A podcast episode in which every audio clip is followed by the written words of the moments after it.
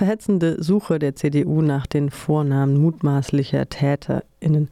Nein, es war nicht die AfD und auch nicht die NPD, es war die Berliner CDU, die an den Berliner Senat eine Anfrage gerichtet hat, in der sie die Vornamen mutmaßlicher TäterInnen bei den Ausschreitungen in der Silvesternacht in Berlin wissen wollte. Das etwas seltsam anmutende Erkenntnisstreben der Berliner CDU erhält sich aus dem Zusatz es geht um TäterInnen, die natürlich alle nur mutmaßliche TäterInnen sind, mit deutschem Pass. Es reicht der CDU nicht, dass die Polizei die Tatverdächtigen schon mal nach Deutsch und nicht Deutsch sortiert hat. Sie wollen diese offenbar noch in deutsche bio-deutsche Abstammung und in die anderen einteilen. Das gab es in Deutschland schon einmal. Natürlich plant die CDU in Berlin nicht das gleiche wie die Nazis, aber sie versprüht eben doch deren Gift. Berliner Polizeiproblem will queer.de belangen. Die Polizei Berlin ermittelt gegen queer.de wegen der, Zitat, Verunglimpfung des Andenkens Verstorbener.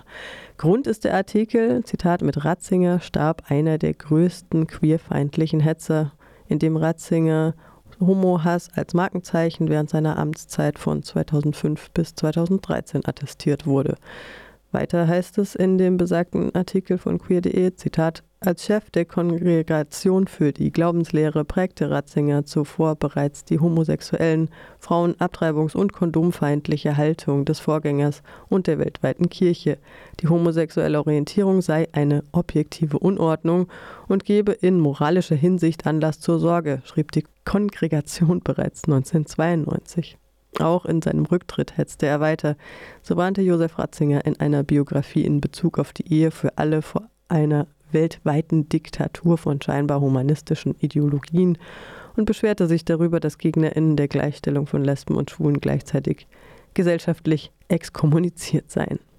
In einem im vergangenen Jahr erschienenen Buch bezeichnete er die Ehe für alle als Deformierung des Gewissens, die im Widerspruch zu allen bisher aufeinanderfolgenden Kulturen der Menschheit stehe.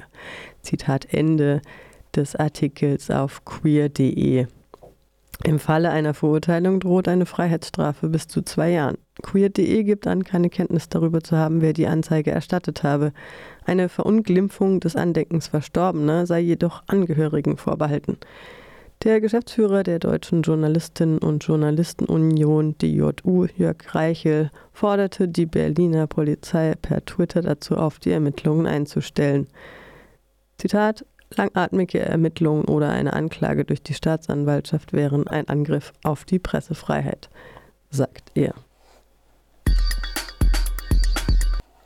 Es gibt aber auch gute Nachrichten von queer.de.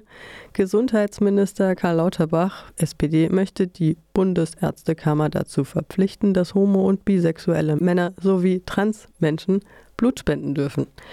Demnach soll das Transfusionsgesetz nach dem Inkrafttreten am 1. April 2023 binnen vier Monaten hin zu einer diskriminierungsfreien Regelung geändert werden. Die Blutspenderegeln in Deutschland wurden bereits vergangenen Herbst gelockert, sind jedoch immer noch diskriminierend für Transpersonen, die weiterhin gesondert erwähnt werden, und für Männer, die Sex mit anderen Männern haben. Sie haben eine sogenannte verkürzte Sexverbotszeit von vier statt zwölf Monaten auf die nur bei einem seit längerem monogam lebenden Paar verzichtet wird. Für Heteromänner gelten grundsätzlich andere, lockere Regeln. Queer.de berichtet, dass viele Menschen deshalb bisher auf eine Blutspende verzichtet hätten, weil sie befürchten müssen, unangenehme Fragen gestellt zu bekommen oder gar Beschimpfungen ausgesetzt seien. Umso wichtiger, dass diese LGBTIQ-relevante Gesetz jetzt endlich kommt.